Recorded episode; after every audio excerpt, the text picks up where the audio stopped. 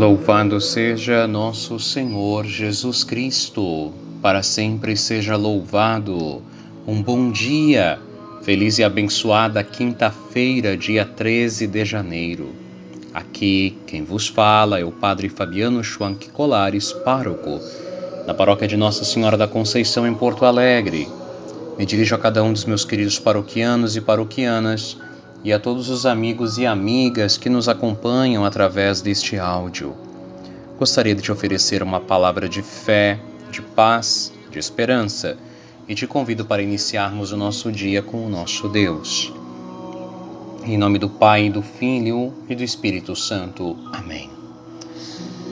A graça que é nosso Senhor Jesus Cristo, o amor de Deus Pai a força, a luz, a alegria, a unidade do Espírito Santo estejam entrando neste momento na tua casa, no teu caminho para o trabalho, no teu descanso, nas tuas férias, estejam na tua vida, estejam convosco.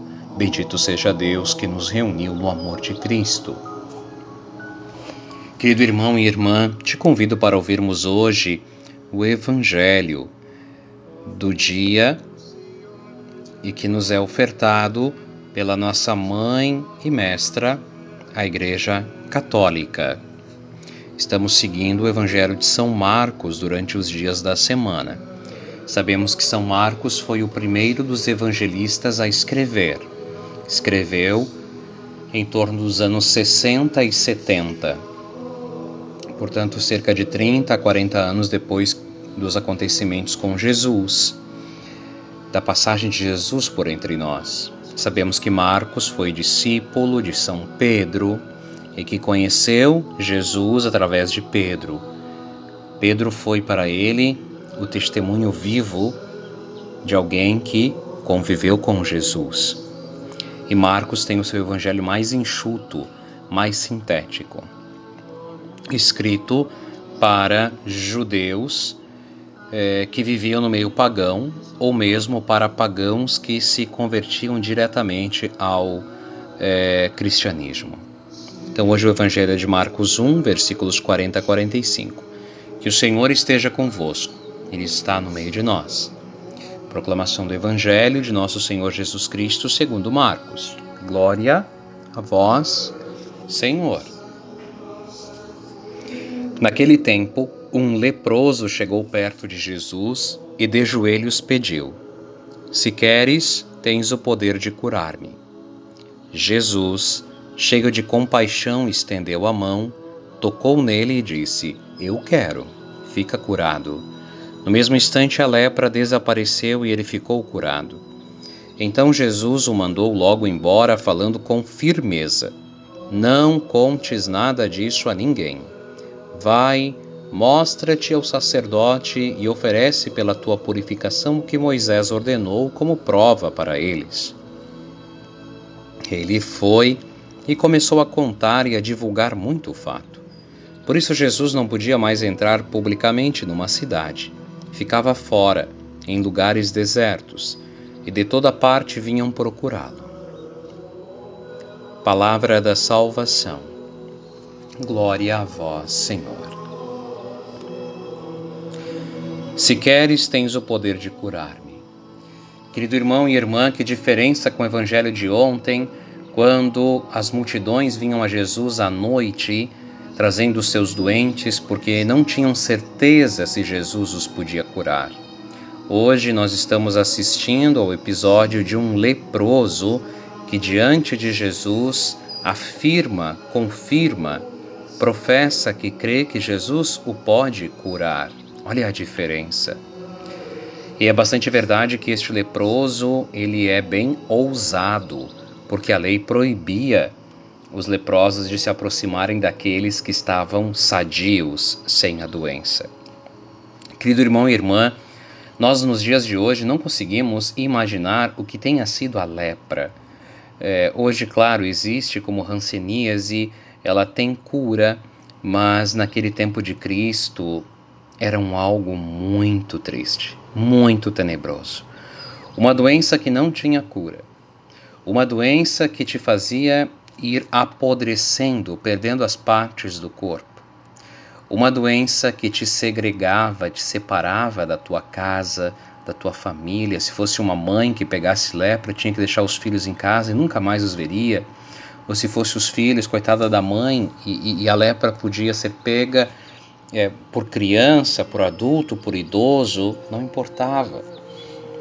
E por uma questão de saúde pública, então, e como ela era é, transmissível, o leproso tinha que ir para fora, viver fora da cidade, nos desertos, é, escondido, e, e, ali sofria frio, passava fome, é, e mais mais do que tudo, perdia a dignidade, perdia a própria identidade, a história, morria no anonimato. Tem um filme belíssimo que se chama Damião, o Santo de Molokai, que fala sobre o padre Damião, que no século XIX é, foi enviado para Molokai, que era uma ilha aqui na, que faz parte do, do arquipélago, do complexo de ilhas do Havaí. E era uma ilha onde eram jogadas as pessoas leprosas para morrer lá e, e viviam assim, sem nenhum tipo de assistência e soltas. E claro que, como alguns iam logo no início da doença, estavam mais fortes, acabavam se sobrepondo sobre os mais fracos, um caos. E o padre Damião então se santifica, é, dispondo-se a ir como voluntário para aquela ilha, sabendo que nunca mais iria voltar. Então, aqui, este filme nos dá uma ideia do que era a lepra, e veja, veio até agora aqui o século XIX. No tempo de Cristo, então uma doença muito triste. E este leproso, então, ele devia sempre andar com um sininho para que as pessoas ouvissem ele caminhando e assim se afastassem dele. Só que ele é corajoso e audacioso.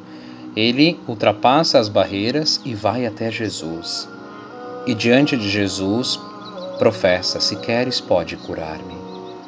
E é interessante que diz que Jesus, cheio de compaixão, estendeu a mão nunca se tocava num leproso. Se Jesus não fosse Deus, se Jesus não tivesse poder, ele estaria correndo o risco de ele se contaminar. E também ele teria que sair da cidade porque estava contaminado. Mas não. Jesus toca o homem, tem compaixão e o cura, o transforma, o muda. Em primeiro lugar, Jesus injeta vida nele, porque o Senhor ultrapassa as barreiras e o toca. O toca como um ser humano, toca nele como um ser humano, lhe devolve a dignidade, lhe devolve a identidade, a história, e depois lhe cura, dando-lhe a possibilidade de voltar à sua vida.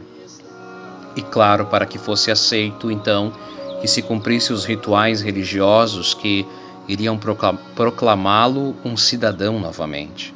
Veja, Jesus toca nele, cura ele, transforma a vida dele. E ele não consegue guardar somente para si a alegria de ter recebido este toque, essa transformação que Jesus operou nele e por isso espalha para todos os cantos. E de todas as partes vinham procurar a Jesus. Também nós queremos procurar a Jesus, também nós queremos vir de todas as partes se formos pensar no tamanho da nossa igreja, se formos pensar na multidão de pessoas que se diz cristãs, nós vamos dizer sim, ainda há pessoas de todos os cantos que procuram Jesus. Claro que a pergunta é: procuram por quê? Ou para quê? Com o intuito de conhecê-lo e estar perto dele, porque querem reconhecê-lo e afirmá-lo como seu Deus e Senhor? ou somente para buscar uma cura como se fosse um curandeiro? Também tem que se per perguntar isso. Querido irmão e irmã, hoje também celebramos o dia de Santo Hilário, bispo de Poitiers, na França. É, viveu nos anos é, 350, é, foi eleito bispo então desta cidade na França. E é o século IV, século da heresia do arianismo. Arianismo. Querido irmão e irmã, um padre ário, que era da região da Alexandria, no norte do Egito, divulgou uma heresia. Ele dizia, afirmava com toda a convicção que Jesus não era Deus como o Pai, que Jesus era sim o Filho de Deus, mas filho humano e não era divino como o Pai. Isso é uma heresia. A igreja havia declarado no Concílio de Nicéia, a reunião dos bispos do mundo inteiro com o Papa em 325, que Jesus era verdadeiramente Deus. E depois, é, logo em seguida, outro concílio de Calcedônia, em 451, vai afirmar com todas as forças: Jesus é verdadeiramente homem e verdadeiramente Deus ao mesmo tempo.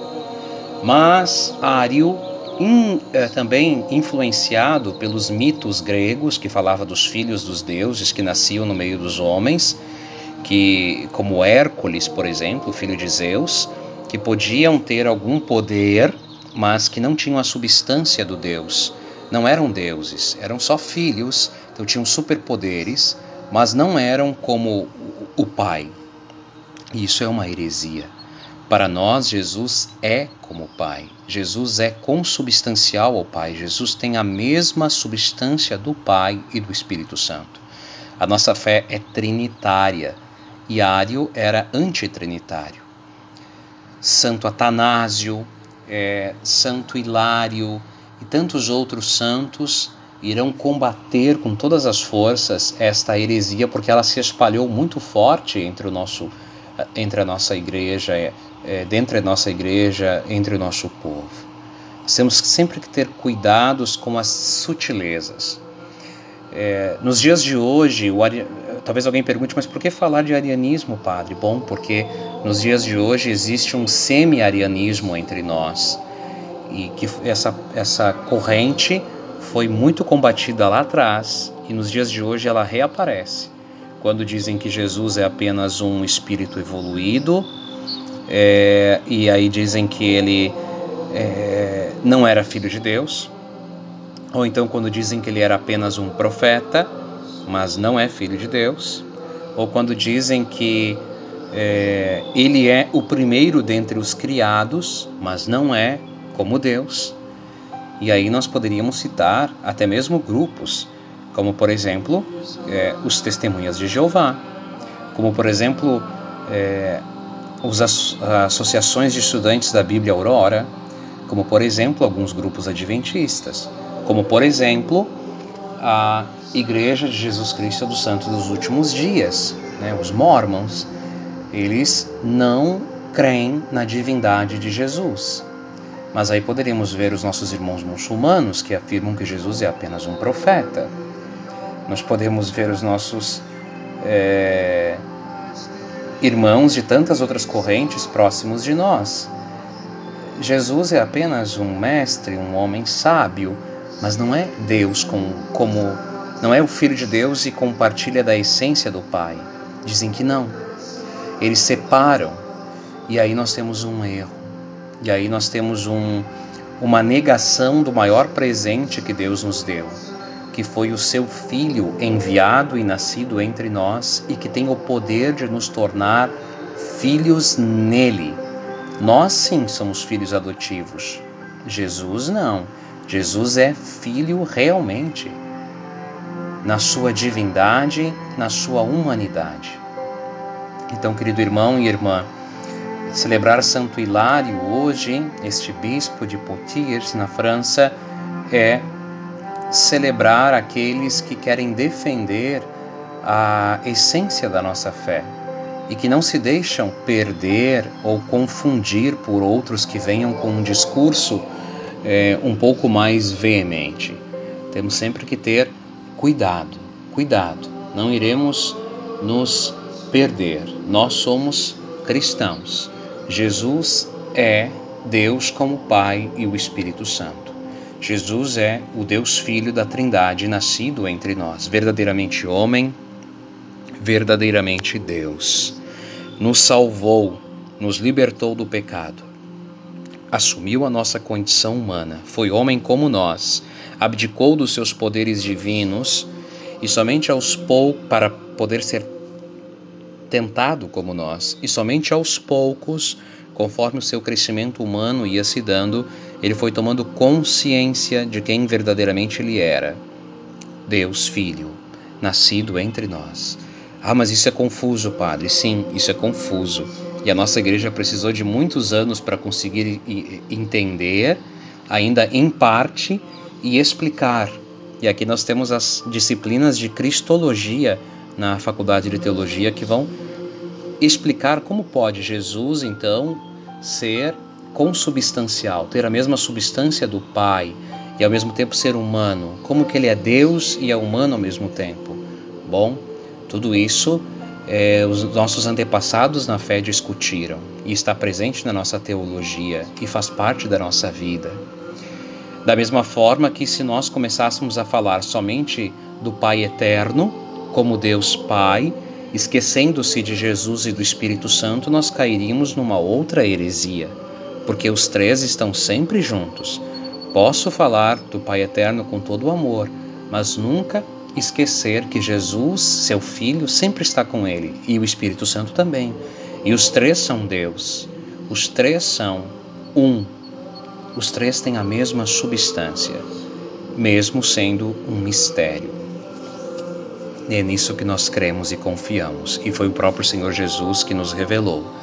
Quando agora celebramos o batismo de Jesus, o Pai falou no céu: Este é meu filho muito amado. O filho estava sendo batizado e o Espírito Santo estava no entorno dele. É, este mesmo Jesus, é, que o Pai o chama de Filho amado, que o revela como sendo Filho amado, é aquele que o anjo Gabriel disse a Maria, dizendo: Ele será o Filho do Altíssimo. Por isso o Espírito Santo irá te envolver, ele virá do alto, ele nascerá em ti. Ele é Deus e ele é homem, ele é o nosso Salvador. Pai nosso que estais no céu, santificado seja o vosso nome. Venha a nós o vosso reino. Seja feita a vossa vontade, assim na terra como no céu. Pão nosso de cada dia nos dai hoje. Perdoai-nos as nossas ofensas, assim como nós perdoamos a quem nos tem ofendido, e não nos deixeis cair em tentação, mas livrai-nos do mal. Amém.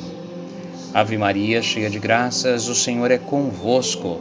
Bendita sois vós entre as mulheres, e bendito é o fruto do vosso ventre, Jesus. Santa Maria, Mãe de Deus, rogai por nós, os pecadores, agora e na hora de nossa morte. Amém. Nossa Senhora da Conceição, rogai por nós. Ó Maria concebida sem pecado, rogai por nós que recorremos a vós. Que o Senhor esteja convosco, Ele está no meio de nós. Abençoe-vos Deus Todo-Poderoso, Pai, Filho, Pai, Filho e Espírito Santo. Amém. Te desejo um dia abençoado na presença do Senhor e te envio um grande abraço.